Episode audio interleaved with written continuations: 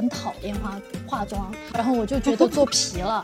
现在我是觉得，我需要给我这十五年，嗯，画一个句号。我需要通过美妆博主这个事情，去实现我的价值。那有些人他就是在互联网上是没有记忆点和没有观众缘的，没办法，是真的跟你长得好不好看是没有关系。所以就真的有时候一定要利他，先利他。对对对对，利他就是最大的利己嘛。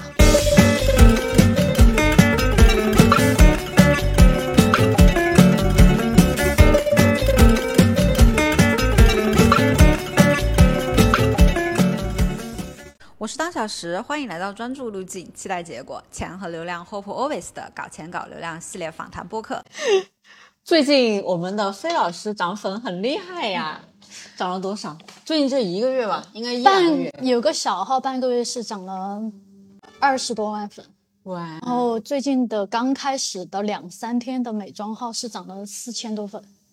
那大概有多少个 PR 来找你？十多二十多个吧。嗯嗯嗯，先介绍一下你自己。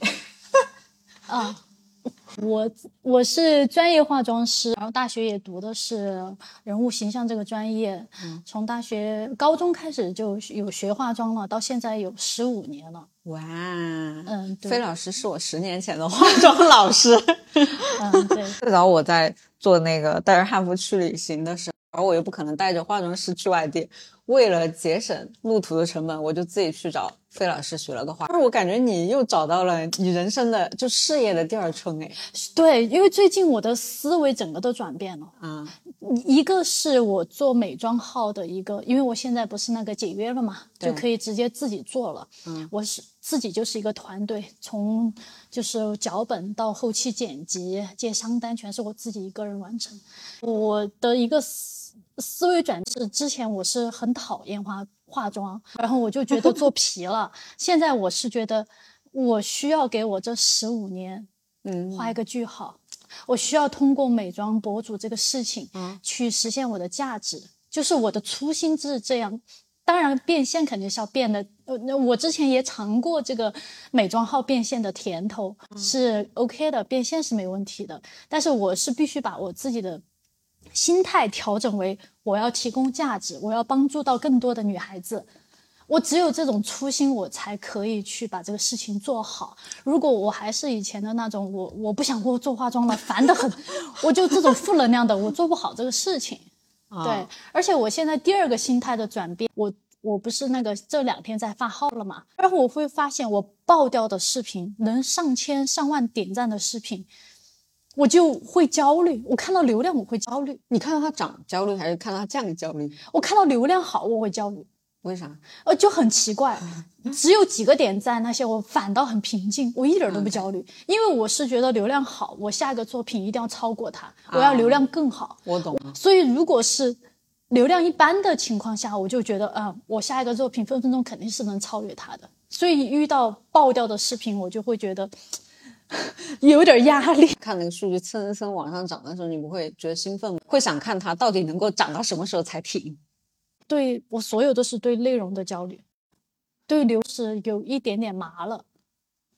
我希望我的内容能够更好的同时，也有商业化的变现的路径。哎，肯定可以的。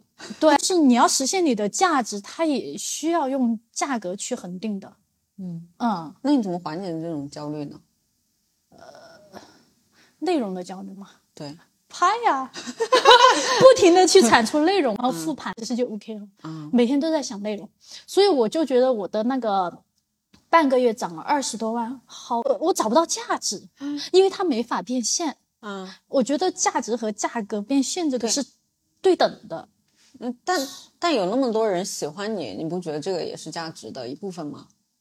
我也不大需要那么多男的喜欢我。我想要更多女孩子喜欢我，嗯，最好做到男女通吃。反正现在对对流量的心态会好很多了，因为我停更了一年嘛，一年多，你你也知道我那一年多都，反正就乱七八糟啥还啥都在弄，也跟你混了一段时间，其实也学到很多东西。嗯，过过过于。其实我蛮好奇，你是先是那个小号火了，对吧？然后再是美妆号。因为我美妆号一直在扯解约嘛，扯了一年了都。对，现在终于解了，我就可以自己做了。啊，哎，我都不知道这些能不能是像小号也算是公司的了，因为我是整个人签给公司的。啊，现在是属于我自由了。啊，怎么解约成功的呢？挺复杂的。我我之前不是去了上海半个月嘛，是为了跟他们面对面的进行再一次磨合，是他们自己。对内容产出，他们自己都觉得不好、不满意，嗯，所以我说那这个我不想跟你们再磨了，我说直接解约吧。然后他们也觉得挺不好意思的，我，嗯，飞机票、住宿全是我自己成全，整个人过去半个月的时间，就就这么个效果。结果解约完了之后你就突飞猛进了，这是不是说明是？我觉得我还比较适合自己做内容，因为我跟他签之前我的。小红书也是半个月做到一点八万粉，其实美妆号变现还蛮好的。昨天我们有个来上课的学员，他是做那个抗衰的，他大概三十九岁，然后他就去接一些抗衰啊、洗脸仪啊这种广告，他一个月差不多也有个两万的一个变现，他也才一万多的粉丝。嗯，美妆是，而且小红书好恐怖，是因为我之前不是我说半个月的那个嘛，我后台的那个 PR 的那种私信还是邮箱。基基本上是爆的，每天都是好多条。是对我来，我觉得更多的就是说，我自己产出的内容能不能帮到他们，他们能不能有兴趣看，他们觉得看了以后有没有收获，是我完全站住站在他们的角度，对，去考虑我这个内容做出来怎么样。嗯，我也在尝试很多新的一些内容呈现方式嘛，比如说我现在报的那一条就是骂人的、吐槽的那种，然后我讲干货的基本上就。流量一般，所以骂人的那个我会继续骂啊，要有情绪，对，要有情绪，要煽动用户的情绪，对对对，就他们会有共鸣。然后现在大家反正上网还是图个乐儿嘛，啊，那你化妆工作室呢？化妆工作室的话，佛系经营的，这个就一步一步来嘛，肯定到后面也会去那个在私域去做一些那种。粉丝的，比如说教他们化妆啊之类的，啊，做一些转化，嗯，是从公寓转到私域，后后面也会去尝试一下挂车啊，直播带货，变现方式太还是蛮多的，嗯，主要还是说你要脚踏实地的把内容做好，个流量啊、粉丝啊那些就稳步的往上涨，对，这是最重要的。就是你觉得数据跟内容它是成？特别正相关的嘛，就我自己之前在做内容的时候，我就有这种感觉。其实你很多时候用心打磨的内容，对，你不一定能够火的，但是莫名其妙有几条不知道踩到什么点，或者运气好，它就突然爆了。能踩到点爆的都是你刚刚说的，就是它有情绪价值。对，所以我现在的内容，我都想的是把它怎么做的有趣味性、有情绪，然后把文案想的更好玩一点。啊，让他们看有学到东西，但是又又比较开心或者愤怒，是能带动他们的情绪。对我看到你爆掉的那条就是讲容貌焦虑的，是不是？哎，我在小红书爆掉的全是讲容貌焦虑的，我我就是容貌焦虑的中心。人大多数客人就都会有一些。是化妆师，现在不是化妆师，是心理师。心理师，我懂你这种感觉。要安抚他们。其实我们做帮客户做营销，大部分也是缓解老板的那个赚钱焦虑、经营焦虑，因为他们就会觉得说是我线下流量也跑了，我就想去新的一个平台拓展一下流量。然后他们大部分就在前期是不一定能够看到效果的啊。那我们在做给他们做流量赋能的同时，其实大部分是做他的心理按摩师。对对对，因为是。所以，我这个小红书上面我的那个 内容，反正只要一聊容貌焦虑就要爆，就这种。你觉得为什么会产生容貌焦虑？大部分人都都会有吗？还是自媒体太发达了？嗯，就他会对比啊，人家怎么随便画画都好看，我怎么这么丑？我这个号的后期的一个想法，就美妆加女性成长。啊，我想做女性成长，因为我是这一年是这么成长成长起来了。我以前是完全不能静下心来看书的，我现在可以看书。就是我以前所有的事情里面，只有化妆能完全进入心流状态，嗯，其他没办法，没办法注意集中注意力。但是现在看书可以，然后撸铁锻炼，然后就很多时间我可以。好正向啊！我的妈呀！就我就想把这些带给他们，还是要去先把自己的内在和内心稍微建立起来。嗯，你就不画也也是，就是现在网络上不是松弛感嘛？对，就松弛感啊。我我觉得你今今天见你就比之前几次见你要松弛很多，是不是红气养人？红红气也还好吧，我觉得还是真的看书有用。长一个长的时间段里面去集中做一件事情的时候，然后进入一个心心流状态，像比如冥想啊那些，你整个人的就说的玄乎一点啊，能量场它会聚焦在你整个人身上。我松弛它是。上次我看一个一句话就写的松是要你在紧绷无数次以后才知道是什么样的力。其实松弛它不是真的松下来，对，它是你的内核非常的有力量，对，他才能承接住那种松弛。就就好像说大家很开心一样，开心就一定是有过痛苦的这种时光，然后他从低谷里面爬起来之后，你才会感受到这种上升的快乐。对，真正的我觉得，真正的松弛就是因为。你你把自己建立起，然后变得很坚固，然后再松下来的那种状态，而不是跟跟烂泥一样，真的就松下来了。对，是要有一个建造的过程。那你之前紧绷的状态的时候是什么样子？你也知道啦，我从一九年的疫情慢慢的那几年，其实挺混乱的。嗯，是一直也在不断是。嗯打碎自己，然后重建，打碎自己，重建。现在算是建的还行了，那把自己就已经整个从从头到脚打打过一遍了，就打碎过好多轮了。嗯，现在拼接出来了的这种松弛的感觉，是能够去说自己稍微有点松弛感就这种。嗯，蛮好的。你刚刚提到那个心流啊，其实你问我为什么要做播客，我就觉得做播客的过程当中也是在自愈自自我。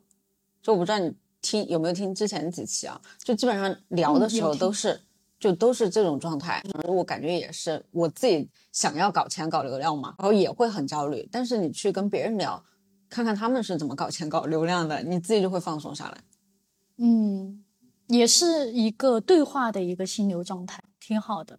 而且你这种选择的采访的人也很重要。对，都是搞到过钱或者搞到过流量。哎，我好像也没有。哦，也算算算算，但接下来我肯定是能搞到钱。但是你的小号，我觉得变现还可以吧？觉得，我觉得 IP 的话，不能把自己掰得太碎了，就是还是 all in 到一个赛道去做吧。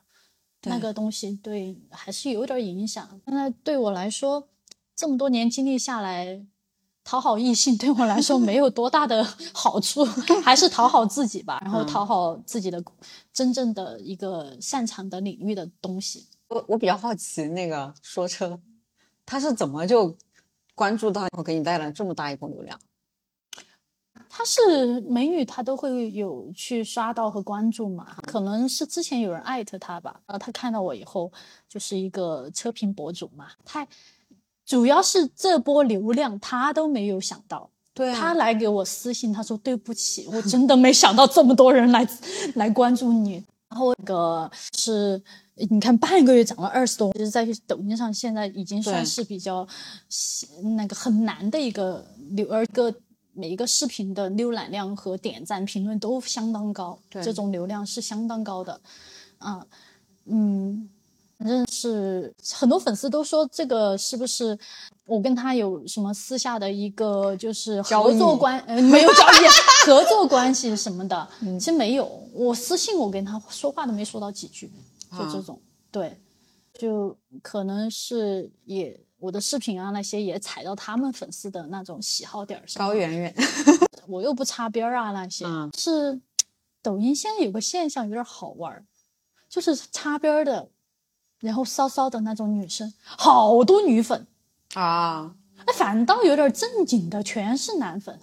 我经常刷到那种很很撩啊那种女生啊。下面全是老婆你好好看，老婆你好骚，我喜欢，全是女生，嗯，而且女粉可以占比到百分之八十，好夸张啊！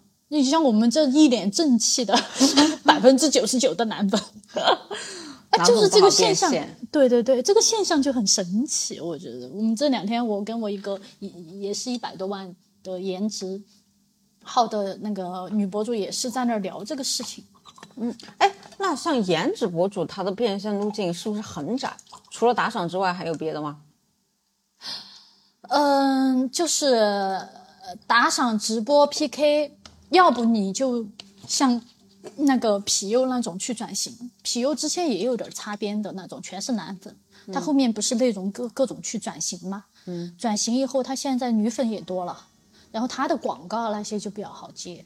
其实像颜值号的话，方圆、易梦玲、皮优这些都算是比较偏颜值号的。对，但是我感觉他们的女粉还是比较多的。对对对对，他其实他可能就是就在内容上面去转化吧，然后慢慢的去做到女粉的占比也进来了，然后形成一个大的流量，就可以去接一些广告啊之类的。嗯，所以所以百分之九十以上都是男粉的话，是不是没有广告方找过来后台？嗯，车子的就很多呀。啊啊，你还是要看男粉的一个。你我又是说车博主给我带过来的，而那个说车博主他们他的那个粉丝的一个消费能力还不错。嗯嗯，那咋没接汽车广告呢？也可以去接，啊，还是跟你说的，就是我们可以在一个赛道做精做好，我就不要去做其他的。在车里化妆，又接车的广告，又接美妆的广告，一举两得。不行，因为你这两个号。一个男粉多的号，一个女粉多的号，而且那我的那个小号的男粉二十五万男粉，是一个非常有组织性庞大的群体。群体，他们如果看到我的美妆号整个攻过来的话，我的美妆号就废了，整个标签就要乱完。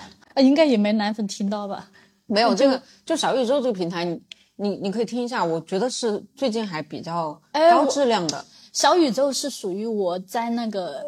家里面打扫卫生的时候，我要听。啊。啊，一些财经节目啊那些我都要听。你一般听哪哪些栏目？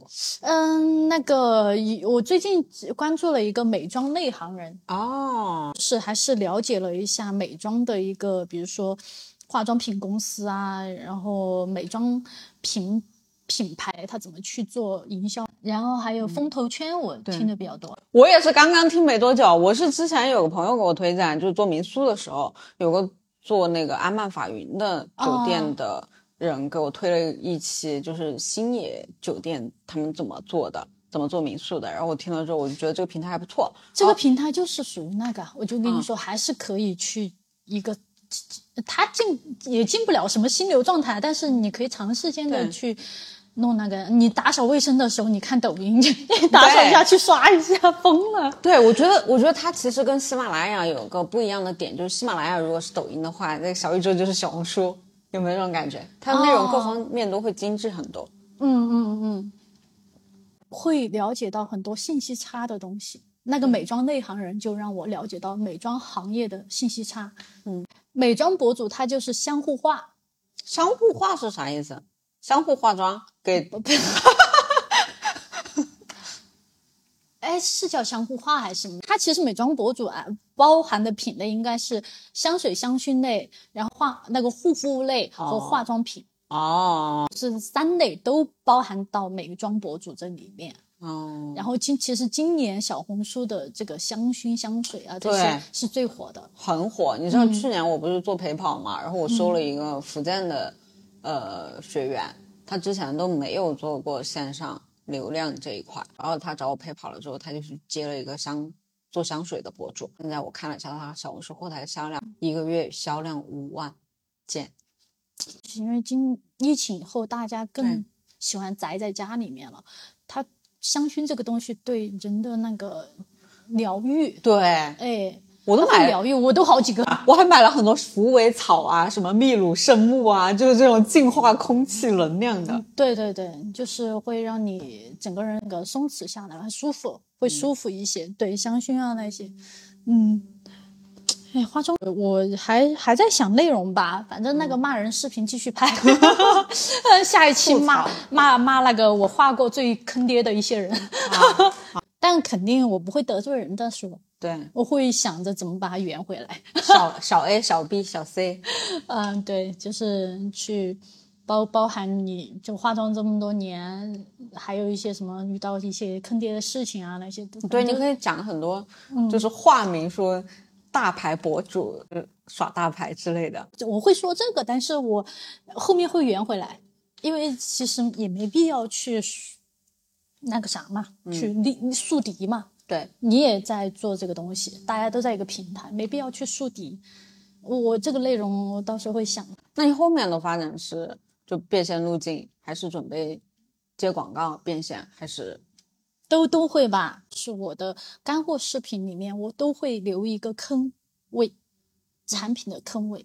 啊，对，以前没有这个思维，以前就觉得我一定要把这个干货给你讲底，讲到底，讲到透。对对对，去年我来的时候，你们在那里直播，就从头到尾都是啊，第一步做什么，画眉毛要怎么画，画皮就那个产品存压根就不存在的感觉，对对对对，全都是靠我们的手法。但我现在基本上我会带着产品，嗯，就是说你你配合着这个手法和这个产品，就可以达到这个效果。你觉得手法重要还是产品重要？如果非要选一个的话，我觉得心态重要。真的好烦呐，那些人 就是你自己开心，你你你就怎么画就怎么画吧。还有你要沉下心来，把适合你的妆嗯一步步画好。做主要是自媒体的信息太多了，大家都很混乱，感觉哎呀这个也好美哦，那个妆也好看哦。其实他根本不不了解自己，他心态也不好。嗯嗯。是不是很多客客人来找你化妆的时候就会给你看？嗯，我博主很多博主的。我跟你讲，我已经好几年了，我的客人都非常好嗯，因为我的价位上去了，然后客人其实都都挺好的嗯，素质很高。对我说的，我去吐槽那些，其实都是那种我们自己化妆师可能会遇到一些，或者其他化妆师会遇到一些客人。我的客人真的都真的都挺好的，嗯。偶尔可能百年会遇到一个，他其实他是会是因为他喜欢你和信任你。对，啊，哎，那你现在做化妆博主之后，你来找你的客人会变多吗？嗯，会呀，会，所以我的价格还要往上提。对，因为我觉得有一点点忙不过来。还有就是现在这个年纪，那个化妆箱到处跑，我就觉得很惨 啊！因为我的那那堆化妆品，我一收一几个小时。那让他们上门来画呀？你你跟妆你又要出去啊？哦，对，嗯，所以我现在一个就是我的婚礼跟妆的一个价格提高以后，再筛选就可以筛一些客人嘛。还有一个就是，我我之前就会去画一些嗯。中国区总裁啊，什么一些公司的那种，嗯嗯，然后现在可能普通的素人的女孩子过来，我就现在想做一些，比如粉丝的一些，给他们帮他们改装啊、化妆的那种福利的东西。对，有那种远程改装的，你刷到过没有？啊，有啊有啊，我之前也想做啊，这但这个我觉得是后面的事情。对。对我现在还是把我想做的内容都先做了，嗯，累积一下，就是因为我一年多没更新，就还是需要跟他们建立一些连接和信任感。嗯，那你觉得像现在其实蛮多女孩子都想要做美妆博主，因为美妆博主她的变现会比较好嘛？那你作为一个十几年的化妆师从业者，你觉得进去从最开始，其实我也看你一直在摸索嘛，就像你这么专业的人士。都需要摸索这么长一段时间，可能才能够找到方向。那对于这种他可能啥也不会，就自己刚学完一些化妆，或者就只只是会给自己画的，然后他们想要进入这个领域，你有什么建议？嗯，每个人不一样。我现在就是按照零到一来说的话，我已经跑通零到一了。对，其实零到一是最最难的。嗯，很多人就死 死在这里了。一还有个玄学就是。他有些人他就是在互联网上是没有记忆点和没有观众缘的，没办法，就是真的跟你长得好不好看是没有关系的，啊，你的性格、你的那个整个人的状态还是还有一些东西，那别人就喜欢你，他就先天就有优势，所以他零到一他就跑得比较通，那一到十，我个人觉得就是说，我现在经历包括之前签那么多家 MCN 公司哈，就一到十还是要自己去跑。呃，我刚才说的，你自己就是一个团队，从脚本到策划到一个账号的一个搭建，然后到那个拍摄剪辑，然后还有后面的接商务，这一整个流程你都要自己去跑。呃，包括我现在朋友就是说你招个人嘛，我昨天剪片子都剪到四四个小时，我在这剪剪剪，剪得我脑壳都晕了。那你招个人嘛，我说不行，我要自己剪，我要跑通，我要把这一套给他。规范化，然后十到一百的时候，我再去招人，因为这个时候我知道我自己要什么样的人的时候，我就可以去精准去找，而且我也不会被这些人割韭菜，就是这个员工也会你你就会减少很多的那种沟通。因为前段时间看到一个千万博主，他也叫李如如，你知道吗？他也是全部都自己弄，然后他说他其实他觉得这样子他能节省减少时间成本。啊，他带个团队，他就会有很多复杂的沟通成本在。他觉得我一个人其实反倒效率高。就我觉得我到十到一百的时候，我肯定我还是要去搭建团队的，因为我对化妆这个东西呢，就是说这么多年了，我就是我也不想说一直全部自己做。那后面如果说，比如说我们俩，我们以后可以合作去再去复制，我把这个一十一到十跑通。服务于其他的 B 端的美容院的化妆师的这些，我们就去，可以就十到一百。做轻医美的账号跟嗯，其实化妆的账号是不是轻医美的会更赚钱一些？但是它的限制会更多。哇，轻医美现在平台的那个打压太了，太恼火了。我我后面可以做啊，就我不是做轻医美哈，我其实我可以通过化妆来去讲一些面部美学的东西，以后再看有没有啥机会或怎样嘛。反正你单纯做一个轻医美账号的话是很难的。虾米姐姐啊，你你你不抖音已经被封了啊 啊，已经被封了，它流量很大的，很好的。就是他那个年纪，但是他的长相又很幼态。对对对，我看朋友圈我都好心动啊！我问他为啥去做这行的？嗯，赚钱啊，赚钱啊，而且他 也擅长嘛。啊，他面部美学，他他很厉害的。对，嗯，感感受到了，因为最早他跟我一样是那个游戏描画师嘛。啊，对啊，他后面的心态也是这样子的。嗯，他以前会觉得。怎么怎么样呀？拉人头要去干嘛？嗯，要去搞传销的感觉。到后来，他的心态也是变了。他是觉得他可以用他的审美和专业的东西去让女孩子变得更好，变得更美。他可以帮到别人，所以就真的有时候一定要利他，先利他。对 对对对，利他就是最大的利己嘛。对，嗯，所以就。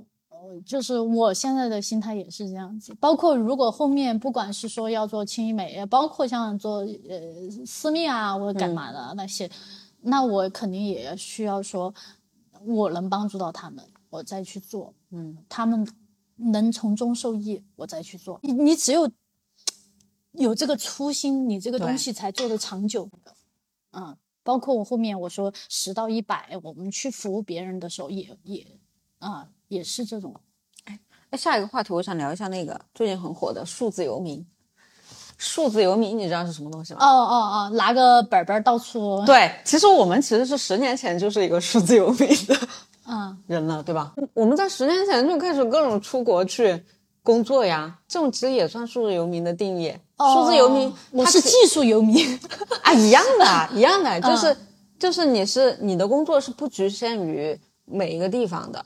啊，不是一定要坐在办公室办公的，所以现在我感觉网上热度很高，就是在于说大家会很羡慕这种自由的状态。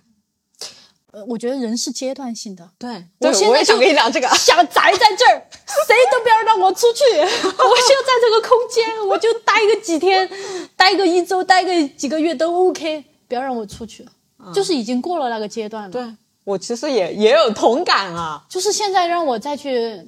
他们就哇，我最近我要去巴，呃，我觉得好烦，就以前去过好多次，我现在更多的是，呃，安稳，是去照顾好自己，服务好自己，然后在一个空间里面去一个长时间的去做一件事情，不要那么奔波，啊，蛮好，我觉得我们俩状态还蛮同频的。对，但就有些人他可能以前一直在上班嘛，嗯，没有出过那个地方，但他现在就哎自由啦或怎样，他就会到处跑，这是一个阶段性的。但可能你到后面有个阶段，你，哎，财务自由啦啊，然后那个年纪大啦，养养花，种种草，世界走走啊也行。呃，那又是一个状态，又是一个阶段了。反正我现在这状态，我觉得挺舒服的。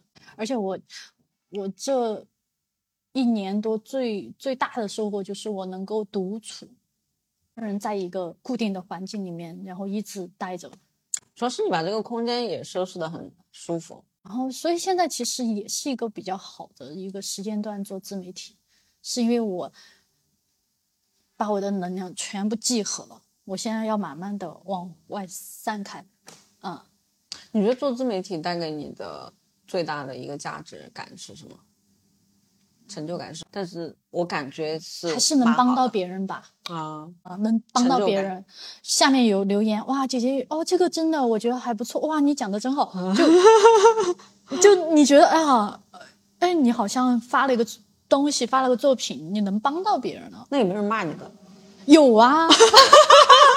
我我可以聊一个，嗯，就是一个你们说容貌焦虑问题嘛，一个就是大家。怎么去做自媒体，建立一个好的心态？对，啊，特别女孩子。对，我有个剑走偏锋的一个建议啊，直接去开一个颜值号，啊，让那些男的来攻击你。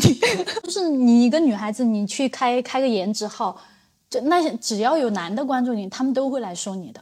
你被说习惯了，你就麻木了。啊，我真的是就是因为就是颜值好那些男的攻击我，我现在啥都无所谓了。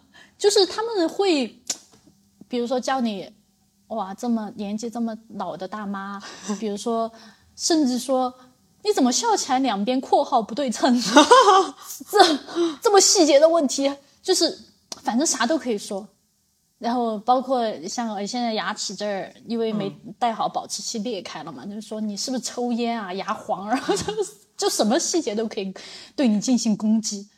麻我整个人就麻了，所以就我觉得，你也只承认就是世界上就有这么群人存存在，嗯啊，所以我的那个颜值号以后我就现在做美妆号啊，或者是就我都觉得别人说啥都还好，对，都能接受了。因为我感觉小红书整个评论氛围也会比抖音要好一些啊，对，而且发的人都会比较多，对，而且我做颜值号其实也被造过黄谣嘛，嗯。就有有段时间我还挺难受的，然后也有黑粉啊那些，呃，后来我就觉得哇，我终于被人 那个攻击了，有黑粉了，我可以做 IP 了，因为做 IP 一定是你这个人有有正面的，也有争议的，对，有反面的，就是你才是饱满的。如果你全正面的，就像那些明星塌房塌的很快的，对，所以我还蛮感谢有黑粉的。如果哪一天我全都是表扬没有黑粉的话，我可能会慌。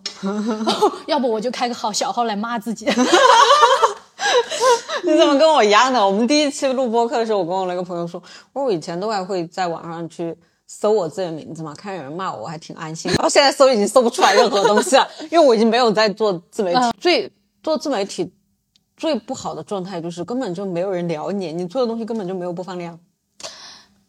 嗯，一个是一个方面是这个，嗯另一个方面就是捧杀，嗯，哇，啥你就啥都好，哇，一群宗师，啥都谁都在夸你，没一个人说的你不好，啊，就也不行，还是要有黑粉，嗯，所以你先黑粉也是粉。也是我的小宝宝，动力源泉，也是我的宝贝。嗯啊，黑粉其实他们能量很高的，就是正常喜欢你的人点个赞就可以了，但黑粉会从头到尾骂你，给你留很多的言，给你制造很多的热度，挺好的，挺好的。嗯，这其实就是一个做自媒体的一个心态，所以其实。他们就会说啊，你这个自媒体一年多没更新啊，怎么样？好可惜啊，或者怎样？其实我觉得我停了一年多，反倒让我自己现在状态会更好，而且很多的一个想法和思维完全不一样了。其实你看我现在做播客，我的阅读量就还没过百，没有一条 过百的阅读量。但是我心态就很稳，就是我会觉得说这个东西是有价值，嗯，所以它总有一天，它这个东西是会被人看到的，嗯嗯，量量变加质变嘛，对，嗯，坚持做吧，然后对，就是还是哎，还有那个采访人的那种。也会，就是即使是没有播放量，但是你采访一个人的时候，那种能量传递给你，也是一种收获。是的，是的。其实我最开始是想说，就本来我之前也要天天去聊客户嘛，我每次聊客户的时候，我就顺便跟别人做一期播客，啊，当然对你的印象各方面也没有那么多的防备。其实，哎，对对，这做我也做播客就是这样子的感觉，对对对，所有人都会很认真和正式的。他也会去树立一个很正、很正的能量，能量，对对对，因为他觉得，哎哎，这个东西想播出去的，不是这个在录我的声音，我要严谨点儿。哎，不过真的，我跟你讲，后面为什么我做播客，就有很多人会有容貌焦虑，或者说他会觉得在意自己上镜好不好看，然后我改成声音了之后，我同样的我去邀请人，很多人有声音焦虑，你知道吗？啊，他会觉得我自己的声音不好听，哎。也是女性啊，大部分都是女性会有这种困扰。然后男性，我我跟你讲，真的张嘴就来，所有的，救命啊！所有的女生，我跟她说我们做一期播，她都会问我我们聊什么，大概什么主题，我需要准备些什么吗？然后男的就是来吧，直接录吧。对我讲每句话，对你应该都是非常有用的。所以就是中国的这种女性啊，你能不能拿出男人一半的自信啊？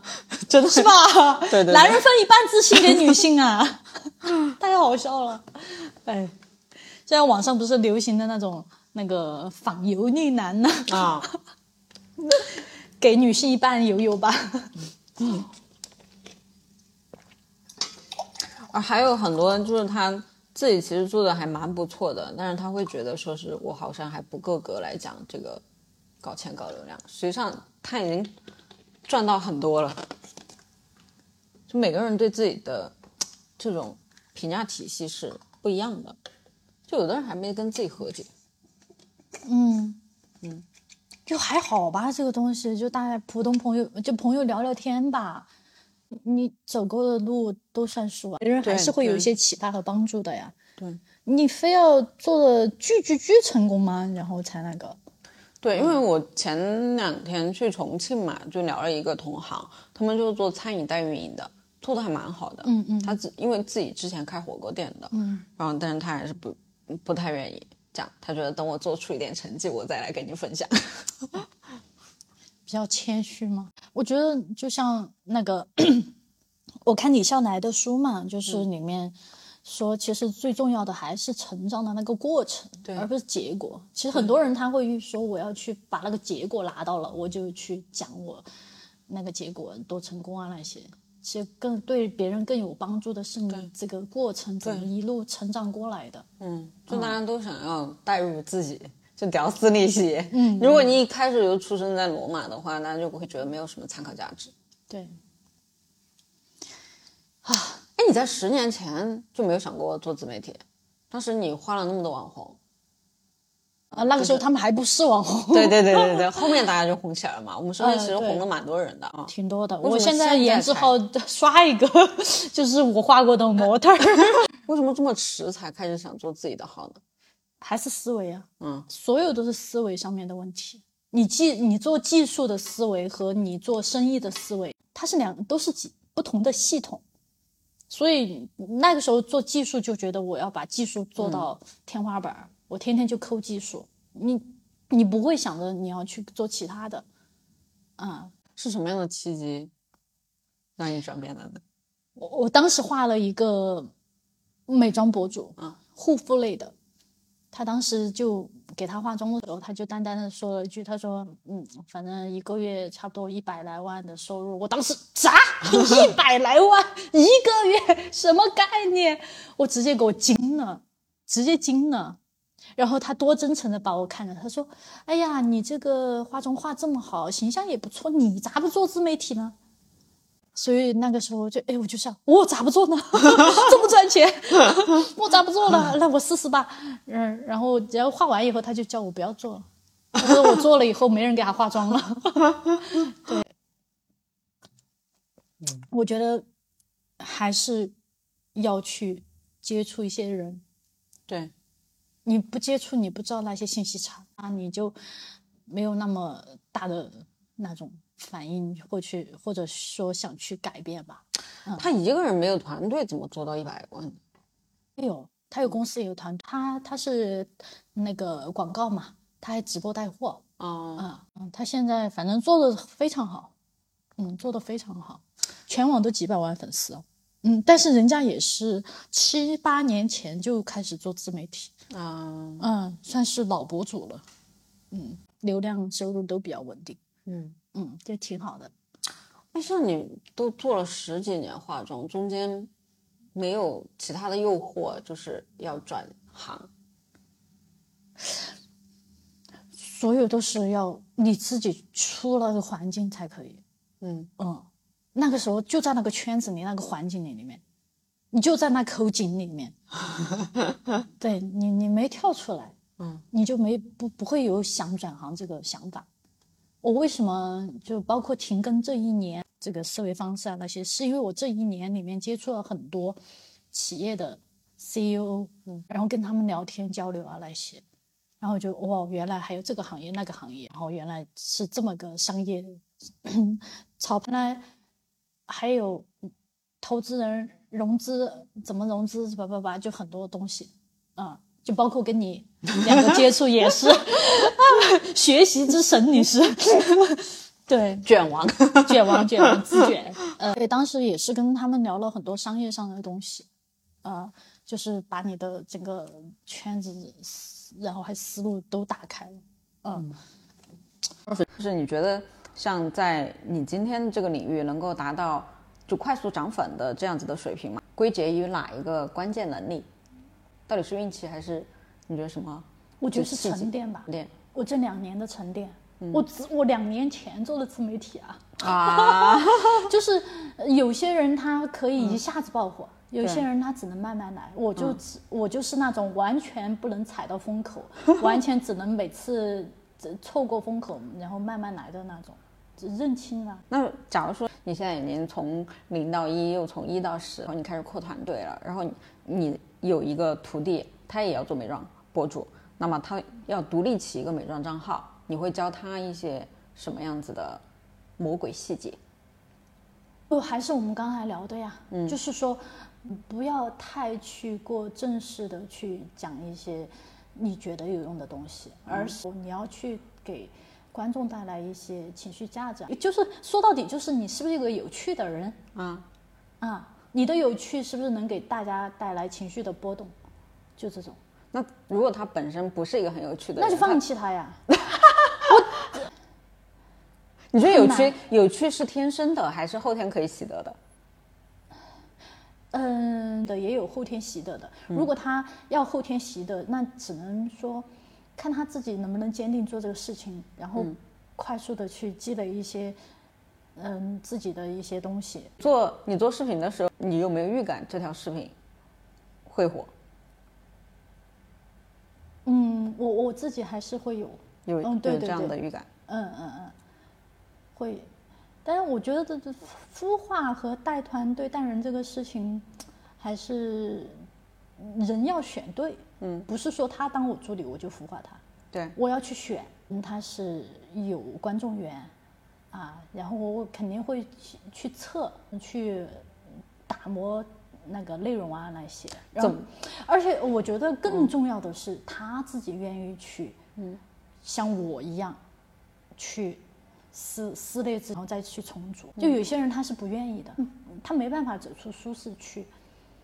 其实如果他愿意去成长成长的话，他就是一个有趣的人了啊。嗯，可能是这，我觉得是这样的一个概念。你觉得你开始就有趣吗？还是后面做的这两年当中开始成长起来的？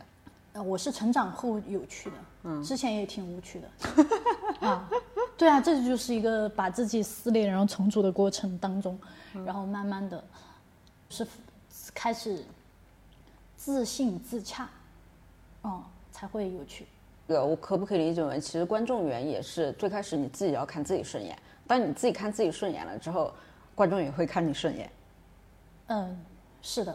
这个这个不是突然一下好高深啊，就跟我们刚刚随便聊的不太一样，它就比较通用的，嗯啊，每每个行业都可以问这些问题。哦哦哦哦，啊，那那挺好玩的，每个行业它的答案都不一样。对，是每个人的答案都不一样。对对对，啊，嗯，那像你觉得像你们美妆博主最容易被人误解的地方是什么？我觉得现在主要就是一个，嗯，你当面跟他画和镜头呈现出来的一个视觉上的误解吧。她很多女孩子，她对这个手机啊，还有单反，它呈现出来的视觉，她是没有了解的。比如说，我明明就没有开滤镜，就是因为这个光线，它突然一下亮了，我用自然光嘛，没办法去控制它的亮度，啊，一下亮了，他就觉得你磨皮了，你你开滤镜了。嗯，这个认知上面的一些偏差吧。啊，嗯，但是他们也看不出来啊。就是有的人他修图修的很自然的过程当中，他其实也看不太出来他到底修没修图的。反正我觉得是一个信息差、认知差的一个东西。像包括我们的客人，他他也会说去拿一些精修图，说你能不能这个底打的跟这个磨皮一样？就这个就是信息差的东西啊。这是我其实我觉得一直以来存在的问题，嗯嗯。那所以如果遇到下一个外行，你会怎么解释？呃，就有个客人拿着精修的磨皮图来跟你说我要画成这样，他就不是我的客人啊，他是我已经付了钱的呢。对，我觉得，嗯，是这样子的，就是你自己在自媒体上去表达很多东西，呈现出来的东西的时候，其实你已经筛掉一群人了。所以你说的那个其实是很难去有这种情况的。我像我的那个视频，其实脸上颗粒感还是蛮重的，我不会说开磨皮啊那些，我就喜欢那种有毛孔的感觉。所以能看我的视频的，能够在咨询我的。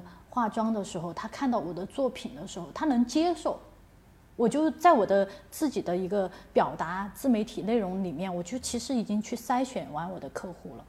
所以你，其实你说那种，嗯，确实是，呃，遇不到啊啊，就是你们工作室的那些化妆师会不会遇到这样子的问题？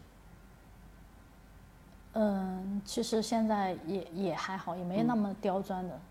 那像一个刚入行的新人啊，就是他刚刚进入这种化妆，特别是婚礼跟妆的这样子的一个新人，他最开始最容易忽略，但是后面会可能对他影响比较大的一个坑是什么？他就不应该做新娘跟妆啊？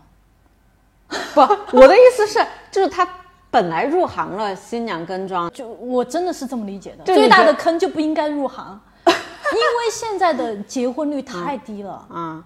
我我之前是看过一个数据的，对，其实我一直说我这个人是很难踩到风口的，但是我确实也是踩到婚礼这一块儿，中国结婚率最高的那个几年的风口，我是踩到的。那个时候的客人特别多，其实现在会很少，化妆工作室又多了。你你如果刚入行，你选择这个已经一个一片红的不能红海的，而且也也在衰退的行业，你这个坑就已经，嗯，哎呀，我这个说，那但是也有做的好的，但是对，那化妆师很难，你会建议就一个刚刚大学毕业，他假如是就是学化妆的，那你会建议他做啥？就去。当螺丝钉吧，找个工作，找个公司上班吧，把基本功打好。因为婚礼跟妆，它是还是说比普通的那个写真啊什么的要求会更高一些。你要基本功打牢，打个两三年，然后再来慢慢做新娘跟妆。你刚学出来当新做新娘跟妆，我只能说你还是太嫩了，不不要进来吧。他如果想入行美妆博主呢？美妆博主啊，也也磨个两三年吧。我都磨了两三年，他 他说他要一来就爆就火啊。其实我觉得，如果是一个素人，他一来就火的话，那就要看他能不能。持续的、长期的下去，因为当你还没有强大的内核去支撑的时候，其实是接不住那个流量的。所以你看，我现在已经对流量这个东西就是说云淡风轻了啊。反倒流量高的时候，我还有点小焦虑，我就觉得哎，内容做再好一点儿。我就是对流量不好这个事情，我都已经属于一个非常淡定的，不好就不好吧，无所谓，就这种。那像你所在的这个行业中啊，就是美妆博主，你觉得绝顶高手和一般高手最大的区别是什么？做的比较早吧，嗯，他有原始的积累，嗯，那你说他画的有多好或者怎样的？其实。真的就是他有原始的一个积累，慢慢的，我有觉得也不是高不高手吧。他们那种粉丝量很高的时候，很多的时候，他在他的那个程度，他也有他很恼火的时候，也有焦虑的。你觉得像美妆博主他的一个粉丝的呃数量跟他变现的金额是成正比的吗？我我就作为一个运营的人啊，我了解下来好像。品牌更愿意投放更多数量一两万粉丝的，五万以下的粉丝的，反而你粉丝涨到三五十万，你的那个价格不是直线上涨的。那是是，特别像小红书嘛，因为这个性价比高嘛。嗯，同你同样的钱，你可以有多个流量，投同样的钱，对。所以其实我我做的比较淡定，就是第一个我知道我的变现肯定是没问题的。第二个，我也没想过说要什么百万粉丝啊那些啊，我觉得我顶天能做个几十万就已经够了。而且我在做的过程中，我也会去一直去打磨自己，就是说我要去针对的用户群体是哪群人。所以你当你非常垂直的去找到自己的用户群体的时候，那就说明他那个体量其实也不会太大。嗯，我把这群人服务好就行了。所以其实我现在的一个目标就是贵妇，是那个三十岁左右的独立女性的那种。嗯，贵妇也不是说完全贵妇嘛，就是还是有点有思想的那种女生。嗯，对，我服务的，因为我个人听下来，贵妇和独立女性 好像有一点不重叠。对对，那所以我跟你说，我还在打磨嘛，说我自己到底是。可能还是独立女性吧。嗯，是，我觉得你也比较偏独立女性，我没有贵妇的气质。嗯，就是到目前为止，你做过最自豪、最有成就感的事情是什么？工作里面，坚持了这么久吧？啊，很难得的。对，嗯，谁大学专业是吧？从从大学到现在还在做，我的妈呀！对你同你同学里面是不是全部转行啊？只有一两个还在做，全部转行。那剩下一两个跟你一样坚持的，他们混的可以啊，明星化妆师啊那些，还不错。我我觉得挺好的这个事情，是因为嗯，一个女生的话，她还是需要一个社会身份。对，啊。其实我这个是也是有个已经就做这么久知名的化妆师或者哎也不是说知名吧，就是他会有个社会身份的。啊，你如果有一天你转行了，你觉得最大的可能性会转到什么行？因为你十几年就只有一份职业嘛。我觉得我转行也会是去做化妆有关的，只是我的身份会变，我从技术人员变成个管理人员，嗯啊，或者是一个操。做做这个商业操盘的人员，对，但是我肯定还是围绕着化妆啊这些，嗯，就你现在正在做的事情里面有没有对标的最顶尖的？你觉得你想要成为的博主或者是人？嗯，有，我的前任公司在他们在扯解约的那个博主啊，对，就你觉得他有哪些优点是值得你学习的？我觉得他很稳，也很细致，就是逻逻辑性也挺强的。反正就是我说这些是不是说的太多了？是希望他能够解约成功吧。啊，新人你觉得他们要不要签经纪公司，还是自己发展的好？嗯，像我们这种有基础的专业型的人，还是不要签吧。嗯啊嗯，就纯小白可以签。嗯，纯小白可以签，哎，其实经纪公司，你不觉得 M C N 公司它就是一个巨大的中介公司？把他把那个什么运营啊、剪辑啊那些，他招过去，在他那个平台放着，然后你再进去用它里面的人，嗯啊，其实你之前还经常报班嘛，就是学化妆，嗯，对吧？嗯，谁是你自己学习过最好的老师？如果按照我现在思维的话，没有，因为都是搞技术的啊。嗯，我现在可能会对那种搞钱的，呃，搞这种商业模式啊、操盘的很厉害的，我可能会觉得，因为我比较欠缺那一块。嗯，那你之前技术，你觉得谁是技术最牛逼的？化妆老师里面，都都挺牛逼的吧？就各有各的风格。但如果哪个做技术的，把商业操盘弄得又很厉害的，比如说像那个唐一啊、毛戈平啊，他们能成立自己的化妆品，能够去把这个化妆品品牌全部打出来，啊，那我这个我就觉得很牛逼。